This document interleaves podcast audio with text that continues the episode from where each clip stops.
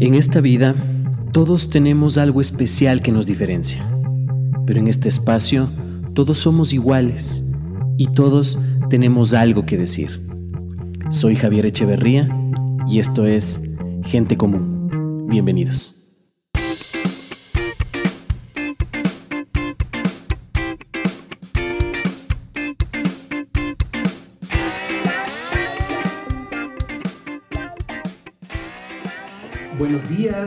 Buenas tardes o buenas noches. No importa dónde, cuándo o a qué hora estás escuchando esto, lo importante es que lo estás escuchando. Muchísimas gracias. Capítulo 4, eh, temporada 3. Y empezamos este capítulo con la idea de liderazgo plasmado desde un punto de vista diferente. ¿A qué me refiero?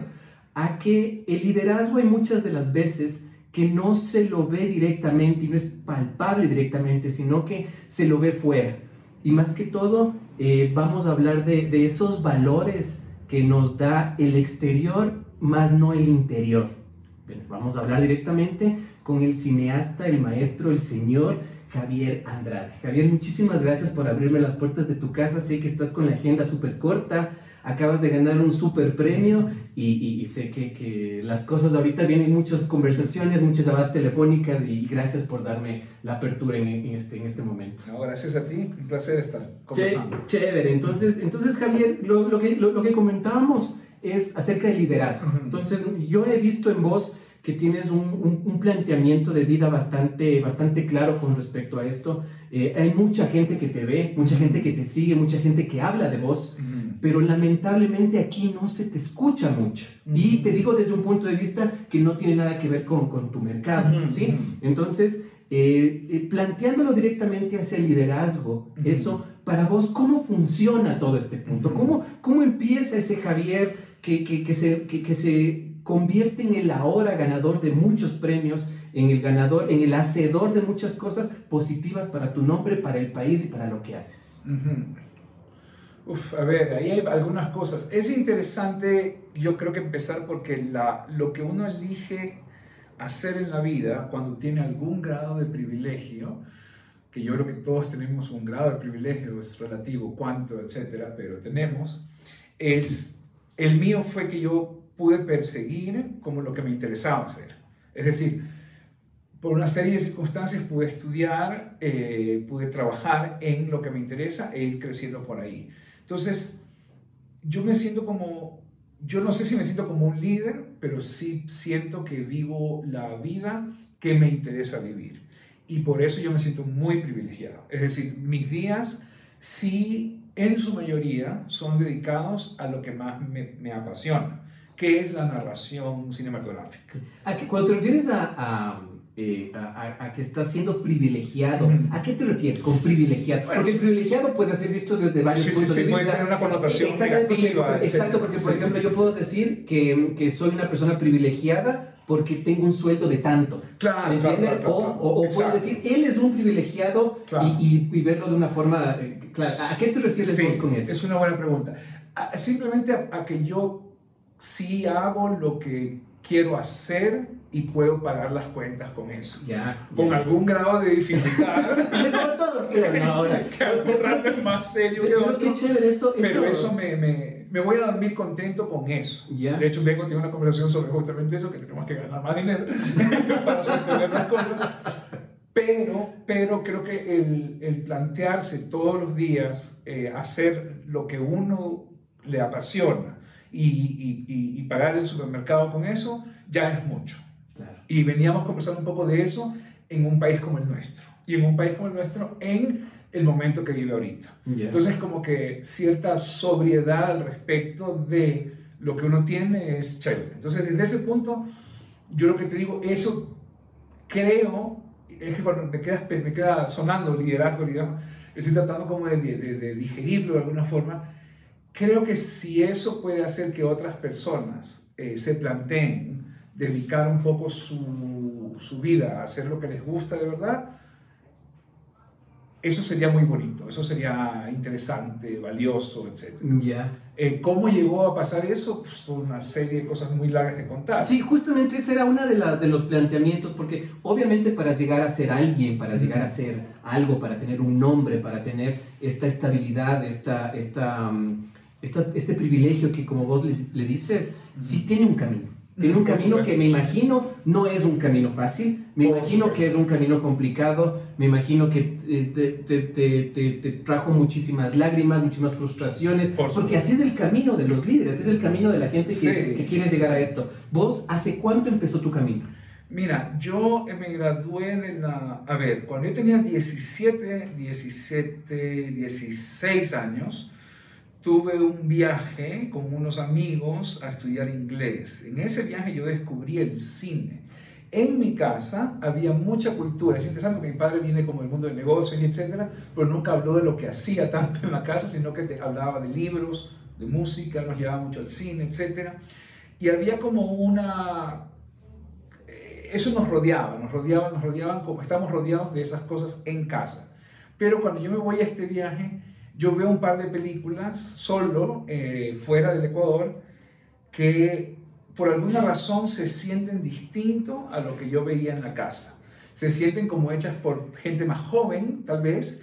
Usan música, me interesaba siempre la música mucho, me interesa todavía, es parte de mi vida. Eh, usan mucha música que se parece o que me interesa y no están tan no son superproducciones. Pues, no es Batman. Es la primera vez que veo algo que no parece Batman. Sino que se ve hecho más o menos este, con recursos posibles. Entonces ahí todo cambia porque de repente es como que yo puedo hacer lo que veo en pantalla. No sé si me explico. Cuando veía Batman, yo no sé si podía ser Batman. Podía admirarlo, podía gustarme, podía emocionarme. Pero vi en concreto una película que se llama Shallow Grave, que es la primera película que hizo Danny Boyle lo hizo Trainspotting, hizo, bueno, mil cosas. Este, pero esa película estaba hecha en Escocia con tres personajes, en un apartamento medio como este. Entonces era como factible. Y esa posibilidad, o sea, esa idea, esa chispa, eh, se encendió. Y luego fue como cómo encontrar eso. Entonces yo tenía 17, 16 ahí, un par de años después, en la universidad, Sebastián Cordero daba clases. en San Francisco, yo tenía, yo estaba estudiando negocios, un poco siguiendo los pasos de mi papá. De, la familia, claro. Y, y, y, Sebastián era profesor de guion, de producción, etc. Yo cogí una clase con él, me hice amigo de él, me cayó muy bien, le gustaba mucho de nuevo la música, la misma música, teníamos como una afinidad ahí, y, no, y termino en Ratas, actuando. Odio actuar, detesto actuar, creo que me va bien en la peli y está bonita, sobre todo porque Simón, mis escenas son con Simón Brauer y con el Negro Valencia, y son muy buenos ellos dos, pero en cambio me, pero me gusta mucho el set y vuelve esta conexión que yo tenía con la idea de que es posible hacer una película. Y Sebastián había hecho una película ahí al lado de nosotros. Entonces, a partir de eso, empieza un camino. Para darte una idea, eso es 98, el rodaje de Ratas. Y el rodaje, cuando se filma, mejor no hablar de ciertas cosas, mi primera película es el 2011. Ya, pasa, o sea, pasan 13 años entre estudiar, escribir la peli, hacer cortos, comenzar a encontrar una suerte de voz de director, como, como, como director. Claro, porque imagino que tienes, que tienes que hacerte notar, ¿no? O sea, no es como la, la carrera, como que vos dices, ah, chévere, eh, quiero hacer una película, dejo mi carpeta aquí para que claro, me Claro, no es así, o sea, vos tienes que hacerte el camino. Sería lindo que fuera así. No, sería, imagínate. Claro, claro, claro. Pero entonces, e, eso, eso obviamente tiene un precio. Sí, sí, sí, sí. O sea, lo que pasa para mí es que después de esa experiencia de ratas, decido eh, dedicarme al cine, trabajo como asistente de producción un montón, consigo entrar a una universidad eh, para hacer la maestría, es una universidad muy cara. En Colombia, ¿no En Colombia, en Nueva York.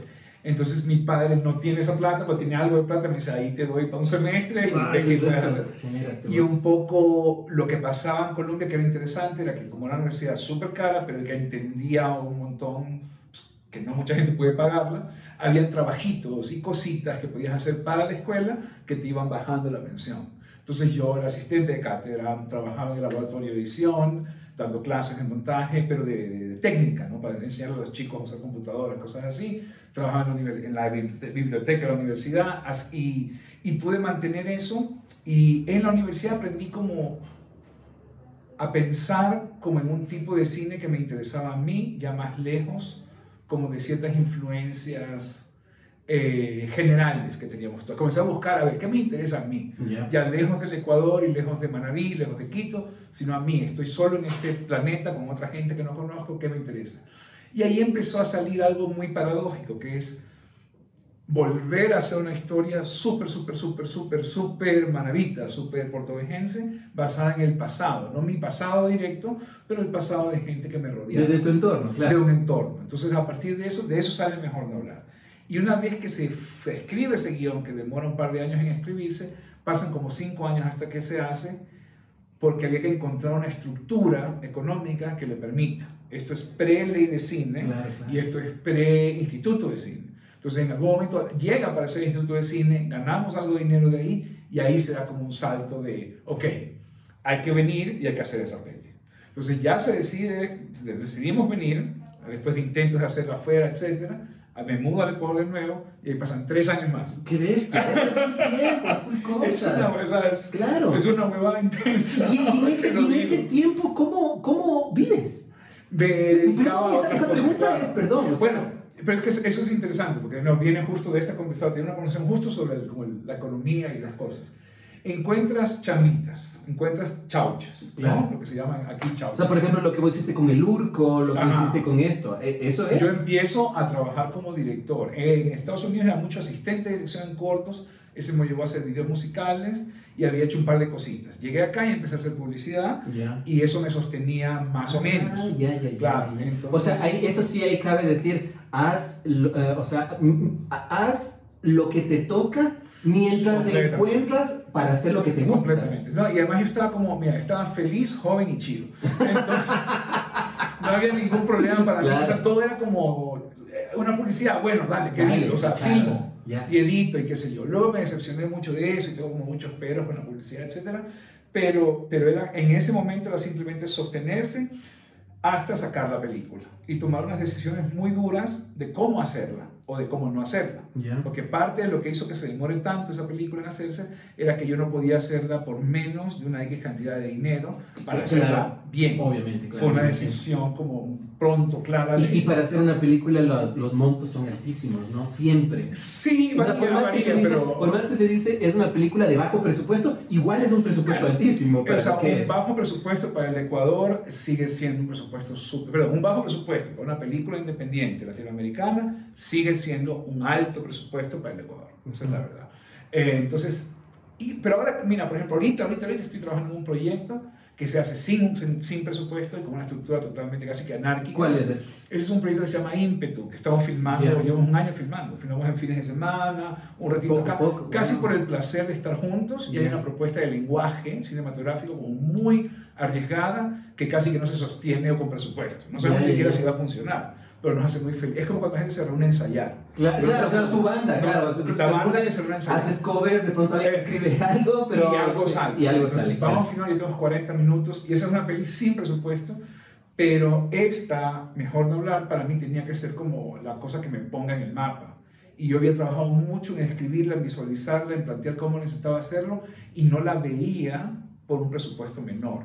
Ya, ya, Entonces, ya, también- entonces eso era un problema ya. Eh, que se resolvió con nada, con, con vendiendo el alma al diablo por, por todo.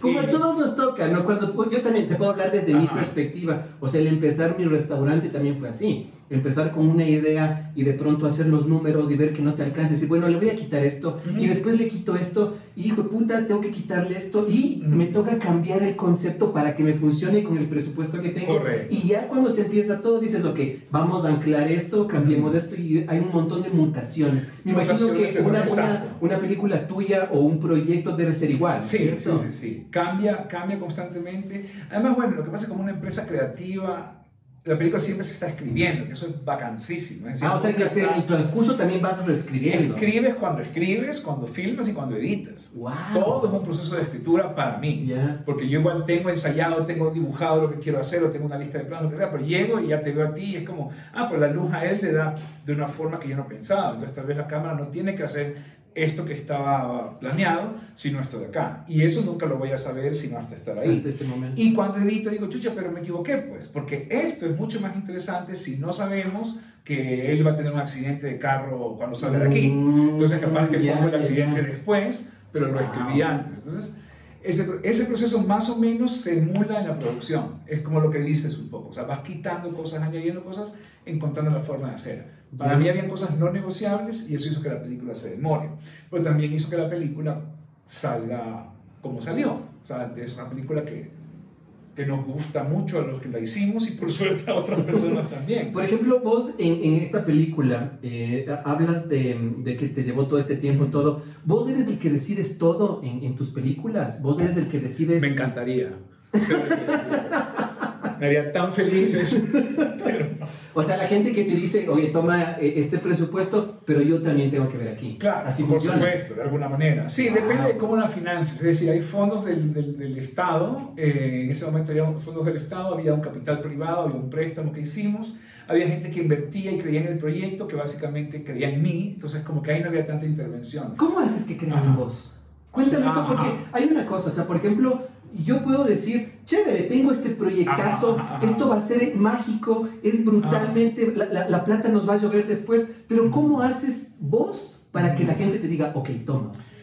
De nuevo, si pudiera saberlo, te Pero tengo teorías, tengo teorías. Con los años, mi teoría es que no se puede ver, vender nada en lo que uno no crea. Entonces, yo ya no hago nada de hecho nunca creo, he hecho nada en lo que, que, no me convenza a mí como espectador primero. Es decir, esta es una película que yo quiero ver. Estos son actores, actrices que yo quiero ver. Esta música yo la voy a disfrutar. Y creo que ahí es como una cosa de, de contagiar energía al transmitir un poco la visión de eso. Yo quiero que tú pases bien viendo esta película. ¿Qué significa pasar bien? Sufrir un montón, puede ser. Llorar, hacerte miedo, etc. Y salir y decir, puta, qué bien. Claro, exacto. Pero que sea como una... Mira, hay un profesor mío decía esto que me encantaba a mí, que yo sigo pensando en eso, y eso que no hago las películas más comerciales del mundo para nada, pero bueno, él decía esta cosa, vivía en Nueva York, él, ¿no? Entonces decía, tú sales del cine, esta es la prueba que una película es buena, tú sales del cine, ¿no? Con tu esposa, tu esposo, tu novia, etcétera, tu amigo, con quien te fuiste al cine, y estás conversando la película. ¿Sí? Entonces vas caminando al metro, porque vas a coger el metro para irte a la casa. Entonces tú vas caminando y sigues hablando de la película. Vas caminando, vas caminando, llegas al metro y no quieres dejar de hablar de la película. Entonces le dices al otro, oye, no quiero tomar un trago. Ah. y, no te vas a la casa, porque no quieres parar este diálogo sobre la película. Esa es como, así es como se mide el éxito de una, de una película. Y yo siempre me he quedado con eso. Lo único que he tratado de hacer en todo lo que hemos hecho, videos, documentales largos, hoy estamos haciendo un corto, es como que te pase eso. Que lo que veas te deje como, oh, puta, pasó esto, pasó esto, y ese todo, y no, no entiendas del todo qué es, pero no quieras dejar de hablar de la experiencia. Ya. Y, y hacia allá es donde se ha ido. Entonces, tal vez una idea, volviendo a esta cosa del liderazgo, es un poco eso. O sea, hacer en hay una palabra muy linda de los gringos, un verbo gringo que es engage, como agarrar al espectador en, una, en un diálogo. ¿sí? Hay una cosa, hace mil años, perdón que yo me, yo me voy para todos lados, hace mil años mi papá me llevó a ver Los Intocables de Brian De Palma, en 1986, entonces yo tendría 8 años, 7 años. En el 96 o 97, que yo vivía en Quito y estudiaba, me acuerdo que pasábamos mucho en casa de unos amigos de Puerto Viejo, de mi mejor amigo de Puerto Viejo, que tenía dos hermanas. Una de esas hermanas, me acuerdo un día, no me acuerdo por qué, estamos así sentados los dos en el sofá viendo la tele, porque yo vivía en esa casa, ¿no? Era mi, como mi hogar fuera de, de Puerto Viejo. Y estaban dando Los Intocables, ¿te acuerdas esa secuencia de... El final, en el final de Los Intocables hay una secuencia en una estación de tren en Chicago que toda es en cámara lenta y todos los ángulos son un homenaje a la corazón Potemkin de Einstein. Entonces, De Palma se está robando toda la secuencia de Einstein para reinventarla en Hollywood, ¿no? Con Kevin Costner y la verdad. Y yo le decía a este man, tienes que ver esto sin entender nada del cine, pero es como, esto es importante que, que tú veas. La cara de esa man, o sea, Priscila Bernal, vive en Estados Unidos ahora, tiene tres hijos, eh, viendo esto, no te imaginas lo que era. O sea, se comió y yo había hecho eso. Es decir, yo no dirigí la película. Pero, pero, pero, vos pero yo le dije, mira. Claro, vos sembraste y dijiste, esto te va a pegar a claro. ¿Ya? Eso y la idea del metro que te acabo de contar de esta profesor son como las cosas en las que yo pienso cuando me pregunto qué quiero que le pase al público. Ya. Pienso en esas dos E- Esa, ese es Y de alguna forma creo que eso tiene que ver con liderar desde tu trabajo. Claro, o sea, vos estás pegándote full a los sentimientos de las personas. Totalmente. Siempre. O sea, lo único que me interesa a mí es la emoción. La emoción. No me interesa la técnica. Es decir, la técnica por es sí el sola camino para. es, el, es un instrumento. Ya. A mí no me, o sea, nunca he visto. Esto que acabas de decir vos, que el- o sea, es la técnica, esto, todo lo que acabas de decir, ¿es experiencia tuya o alguien te dijo que así tiene que ser? Es una buena pregunta. Es una combinación de cosas. Creo que la, la gente con la que los profesores que tenía, sobre todo en la maestría, discutían mucho la idea de cómo impactar emocionalmente, generar un impacto emocional en el público y, y- y te enseñaban mucha técnica como para hacer eso en términos de lenguaje. Pero creo que entre nosotros, más que entre los profesores, entre los compañeros, tanto mis amigos acá en San Francisco, que eran Iván Mora, Arturo Yepes, Simón Bravo, el María Campaña, María José Lizal, es decir, un montón de gente que trabaja hasta ahorita en el medio y que produce, que puso cosas alucinantes, ya teníamos esa idea de como de provocar sensación. Y con los amigos de la maestría, que también son, hay un ganador de Cannes, ahí hay un ganador de Berlín, ahí entre mis compañeros, este, como que nos fuimos alejando de lo intelectual, como que lo intelectual nos dejó de importar, sino la idea de esta huevada te emocionó Así tiene que ser. y te emocionó de una manera inesperada, que es lo que ahora a mí me interesa. En ese sentido, ponte, yo tengo una...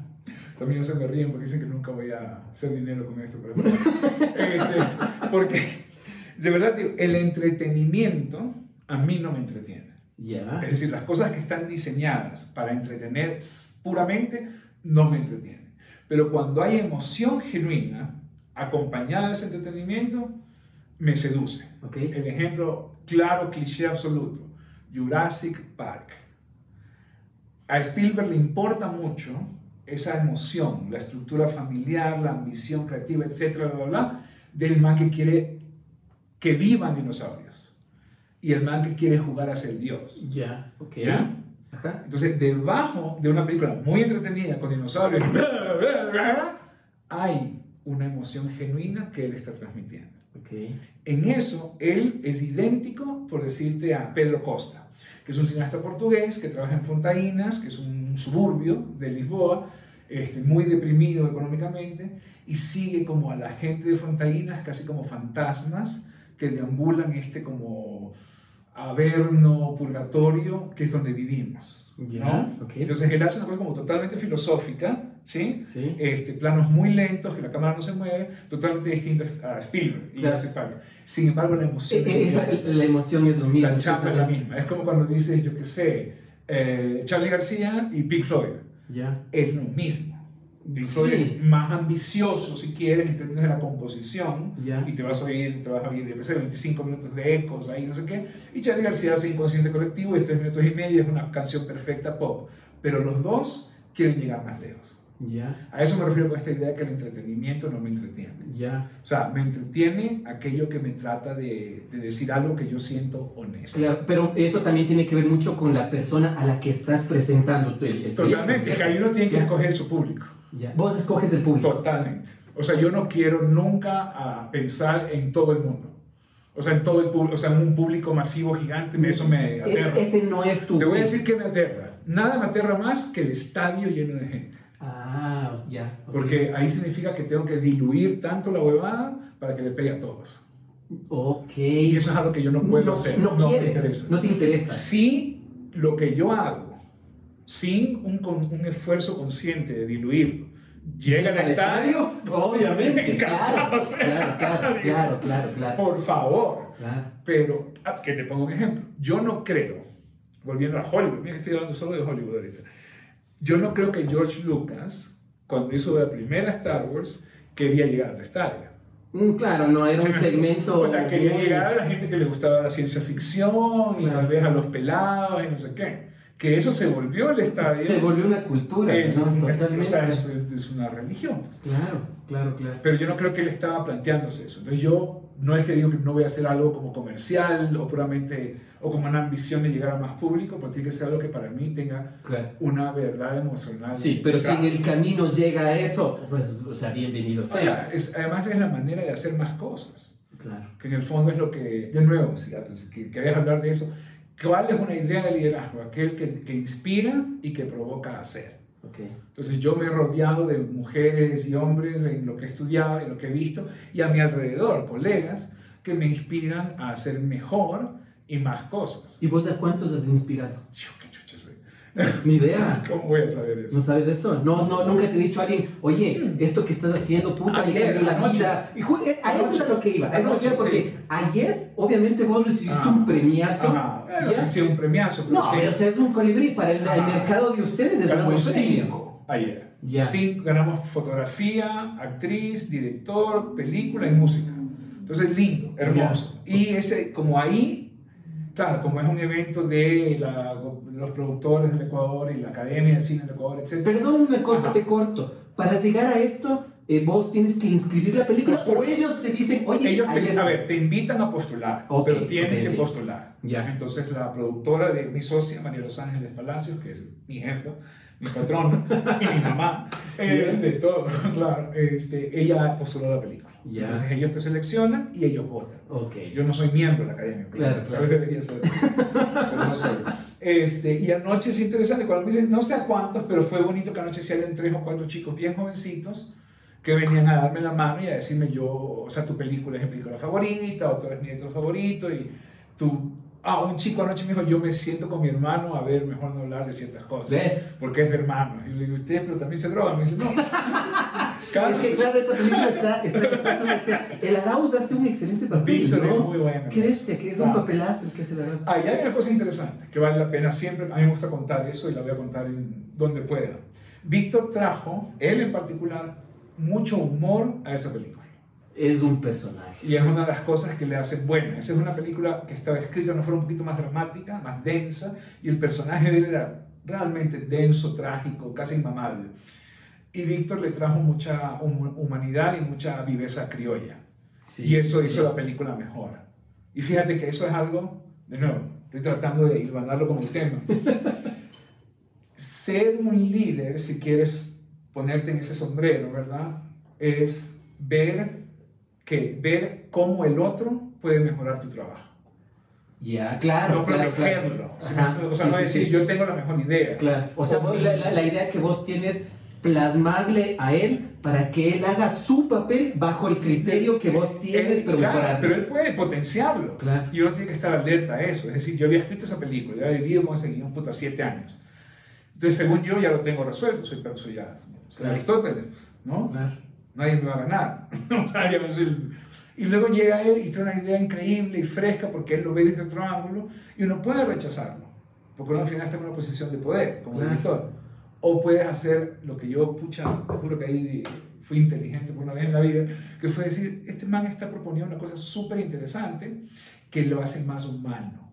Entonces la guía se volvió cómo podemos hacer en el, en el elenco, y hasta ahorita es con todos los proyectos, cómo puedo hacer para que estos personajes se parezcan a una persona Ya. real. Claro, claro. Y eso involucra ciertas imperfecciones. Claro, eso también tiene que ver mucho con, con el liderazgo, ¿no? O sea, el, el- el soltar un poco. Sí, exacto. El soltar. O sea, el decir, es mi idea, pero Exacto. vos haz esto para que funcione o haz lo que creas conveniente Claro. para que funcione. Mira, una, una regla, que esto es buenísimo y yo creo que se puede aplicar a todo. Yo siempre tengo una regla cuando filmo. Entonces, más o menos armamos el plano como, o lo diseñamos, ¿verdad? En puesta en escena, luego viene la cámara, luego viene el sonido, etc. Pero más o menos está. Filmamos tres, cuatro tomas, yo me quedo contento o me quedo, siento que he obtenido lo que quería en la cabeza. Y ahí yo siempre le pregunto al actor, a la actriz, lo invisible, si esto todo el tiempo con Anaí, ella lo puede corroborar. Terminábamos y yo la, yo la miraba y le decía, mira, yo ya tengo. ¿Quieres hacer una tú? Mm, ya, Y muchas veces en montaje usábamos esa. ya. A ver, a mí me había muchas veces que me dijeron, no, no, no, yo, o sea, yo, ya- Ok. yo estoy contigo, hicimos, ya estamos. Ajá. Pero a veces ella decía, sí me gustaría intentar si puedo llegar más lejos, o si me puedo demorar más en hacer esta acción, en lo que sea. Y, muchas veces eso es lo que queda. Con Pancho Sabinovich, el protagonista, mejor de hablar, Pancho no era actor, no es actor, es músico, y Pancho es como un vendaval, es una persona totalmente, mm, ¿cómo te explico?, irreverente, impredecible. Entonces en algún momento con el fotógrafo, que era un amigo de la universidad, se llama Chris Teague, que ahora está filmando Si les pudiera contar lo que está filmando, pues digamos que le va muy bien. Pues no puedo contar lo que está filmando, así me hizo prometer, porque, en fin, abogado, Pero le está yendo muy bien. Chris decía, chucha, si yo me peleo con este man, o sea, si yo, yo no lo puedo jalar a este man a que haga lo que yo quiero con la cámara. Y yo decía, no, pues, él nos dirige. Claro. Claro, claro. ¿Me explico? Porque, claro, porque la personalidad de él es exacto, cómo él camina, cómo él se sirve un vaso de agua, no sé qué, determinaba cómo nos podíamos mover. En esa película que tenía tanta cámara en mano y tanto plano secuencia, plano ininterrumpido. Entonces, el lenguaje visual lo dictó Tom Pancho. Claro. Entonces, yo solamente le podía decir, bueno, más suave, acuérdate tal vez este, el cigarrillo, préndetelo un poquito después, pero más o menos la película tiene la energía de él. Y eso es dirigir. Entender que en el otro está lo mejor.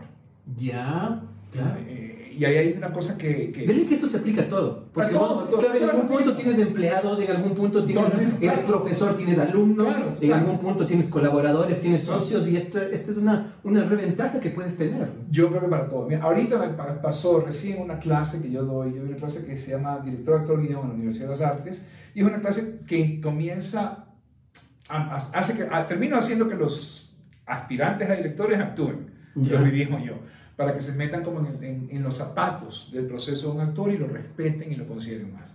Pero al principio estoy tratando de hablarles del lenguaje cinematográfico, que es algo que ven antes.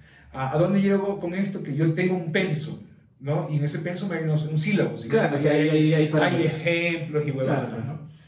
Un chico me dice, oiga, profe, ¿y, y Bresson cómo se aplica acá? Robert Bresson es un cineasta francés de los años 50 que tiene un estilo muy, muy austero, que casi no usa actuación, el derecho no le llama actores a, a las personas con las que él trabaja, le llama modelos, como los modelos de la pintura, como trae una chica de la desnuda y, y está ahí, casi que es lo que está ahí. Y yo le digo, no sé, pero vamos a ver. Y cambié toda la clase para, seguir, o sea, para enseñar un poco lo que quería enseñar, pero usando Bresson. Bajo otra perspectiva. Porque él lo, él lo trajo y era como, esta curiosidad es súper valiosa. Y la clase fue increíble por eso. Qué chévere. Entonces es como estar atento a eso, ¿no? A cómo el otro mejora tu, mejora tu idea. ¿Cómo crees vos, o sea, cómo, cómo piensas, cómo, cómo maquina tu, tu cabeza el rato, por ejemplo, en Invisible? Eh, usas eh, mucho horizonte, muchas luces de tarde-noche. ¿Cómo, ¿Cómo crees vos? O sea, ¿por qué dices vos, esto va a funcionar? O sea, ¿cuál es tu criterio para decir, esta imagen o esta película quiero que esté en esto? ¿Cuál, cómo, ¿Cómo es tu línea de pensamiento? Vuelvo a, como yo. Yo digo que voy a hacer un menú navideño. Ah, En el menú navideño no voy a usar pavo, sino voy a usar ganso. Y empiezo a dar mis tintes de conocimiento, mis cosas así, para que funcione un menú navideño que es diferente. Okay.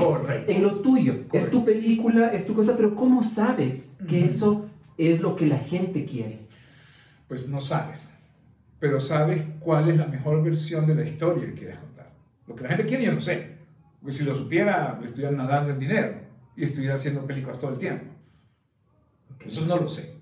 Lo que sé es, y esto explica, esto explica bastante el trabajo del director de cine, uno tiene que elegir un tema. Sigo tu cine. Tú elegiste ganso.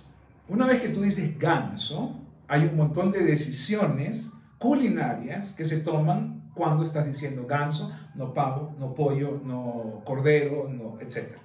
¿Verdad? Sí, sí, claro. Eso en mi mundo es el tema. Ya. ¿De qué se trata la película?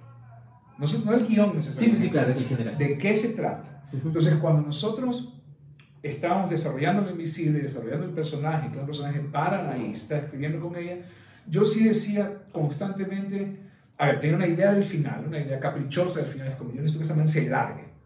Y no sé a dónde se larga, pero se larga. Y eso no va a cambiar como sea, luego vemos cómo llegamos. Y la otra era, yo quería hacer una película muy, muy linda sobre una mujer que está muy, muy sola.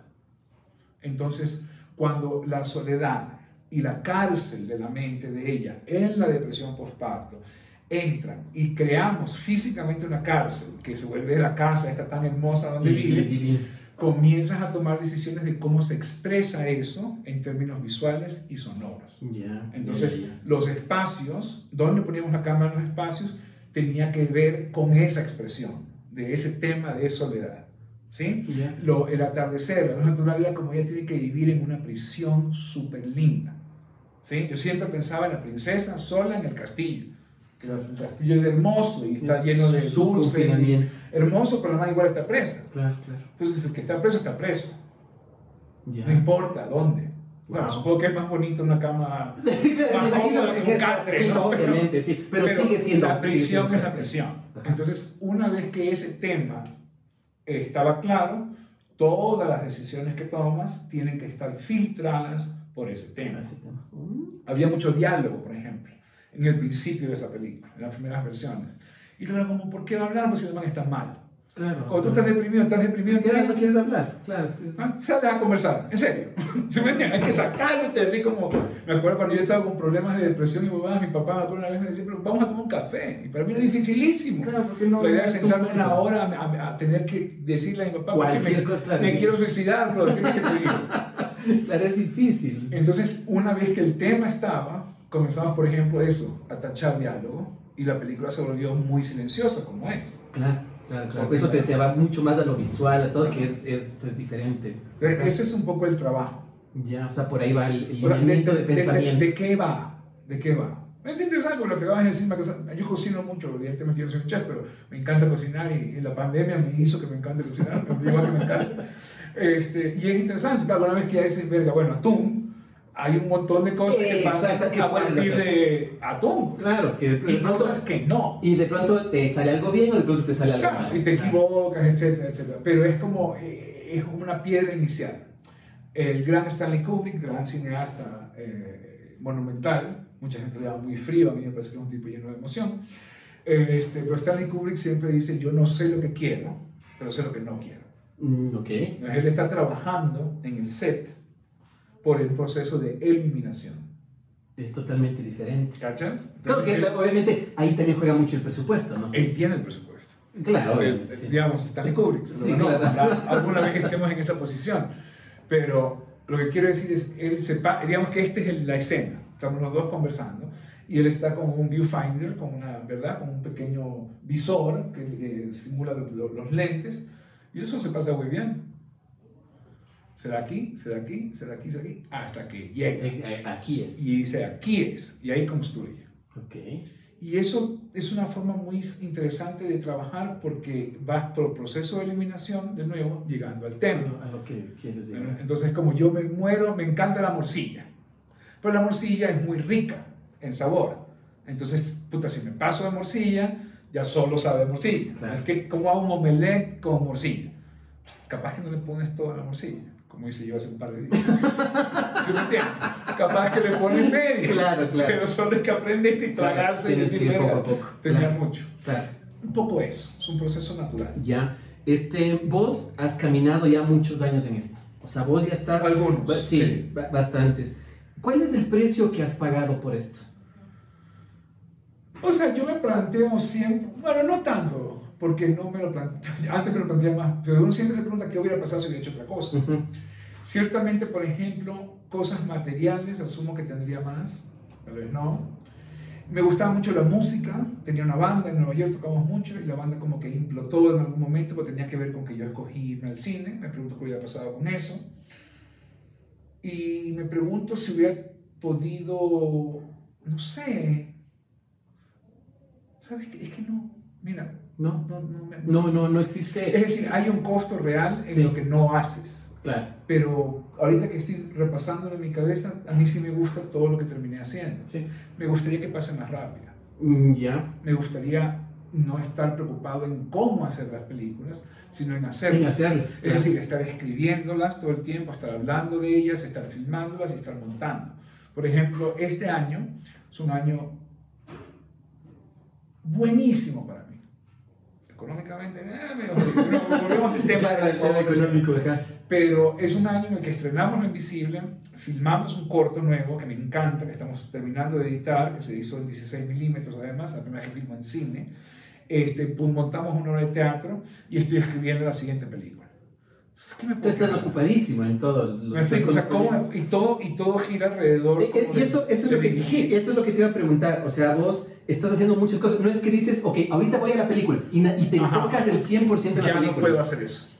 Ah, y porque eso es bueno. Sí, claro. Pero eso es bueno. Tengo guagua, Soy más grande y tengo más como responsabilidades. Entonces tengo menos tiempo, entonces tengo que volverme como más productivo. Ya. No hay manera, o sea, no hay otra. Hay, de nuevo con las citas, ahí, Francis Ford Coppola dice, tú quieres hacer películas, ten hijos. Mm, es como que Tenía tres hijos y estaba quebrado. Claro, es como que Y tienes que generar plata como sea, para esto. O sea, hay que dejar, o sea, también hay que desmitificar el proceso artístico un poco. Es decir, ya no puedo yo estar, antes yo me demoraba seis horas en una jornada de escritura, ¿sí? Entonces en una hora hacía café, fumaba un tabaco, pero ya estaba escribiendo. Ponía música, no sé qué, y de verdad, en esa hora me iba como haciendo un ejercicio casi de meditación, ¿no? De, desprendiéndome de cosas, no sé qué, y entraba a la escritura. Me quedaba en la escritura dos, tres horas y salía. Ahora tengo que hacer eso en 15 minutos. Ese proceso de llegar es lo que quiero Ujú, decir. claro. Por ejemplo, la, la nueva película que estamos trabajando, que es una película de terror, que me encanta, es una cosa muy distinta, es un terror raro, es terror y mucho sexo. Este, Eso, eso también es una cosa del, del cine latinoamericano, ¿no? Siempre hay... es- Nos es gusta un- el sexo. Sí. El sexo es bueno, es saludable. Este, que coger más, ¿sabes? hay que coger más, más. Este, eso sería, le haría bien al país. Si los gobernantes culiaran más, el país sería mejor. Este, pero bueno, esa película, además una película súper densa, súper oscura, súper adulta, yo le- el primer borrador se hizo en las siestas de mi bebé Ya. que era un bebé, tenía un Ya. año, un año y medio, dos años, y empecé a escribir. Y yo tenía, vamos, estábamos los dos compartiendo aquí en, la, aquí en esta casa pues, con Paula la, la, la crianza del mal. Entonces era mi responsabilidad también, vamos, estar con él. Entonces él se dormía como de 2 a 5. Ya. Entonces le, le, le daba el almuerzo, no sé qué, lo paseaba un ratito, le ponía música, se dormía. Y el primer llanto se acabó la jornada. Ya. Ya no podía entrar una hora, como te digo, forma un tabaco, porque no sabía cuánto tiempo tenía. Entonces hice, hice como un ejercicio de conectarme con, a escribir de uno. Y lo mismo se aplica a todo lo que ha pasado este año. Entonces no es que le dejas de prestar atención a lo otro, sino que tienes que aprender a manejar el tiempo mejor. Y a decir más que sí. Eso también es interesante. Mira, yo ahora digo más que sí. Antes decía más Antes, no. ah, antes ya. O sea, ahora me ofrecen Ahora te, cosas... y vos, vas aceptando más proyectos. Sí, también porque supongo que la gente conoce más lo que me interesa, entonces ya no me ofrecen huevadas. Claro, ya no te van a ofrecer una propaganda, O no algo, que, ofrecer un o algo, que corto. no- algo con lo que yo no puedo aportar, digamos. Y, y, y a la vez yo sí quiero intentar más. Por ejemplo, hicimos esta obra de teatro que me encanta, se llama La forma de las cosas. Es un texto de Neil Labut, es un texto gringo. Y la adaptamos para Guayaquil con Mario Ceballos y Ricardo Velástegui este, en los principales. Y fue súper interesante estar ocho, ocho semanas, dos meses, en un cuarto con cuatro actores. O sea, ahí no hay película. ahí no hay Claro, nada, es- eso, así como claro. es eso.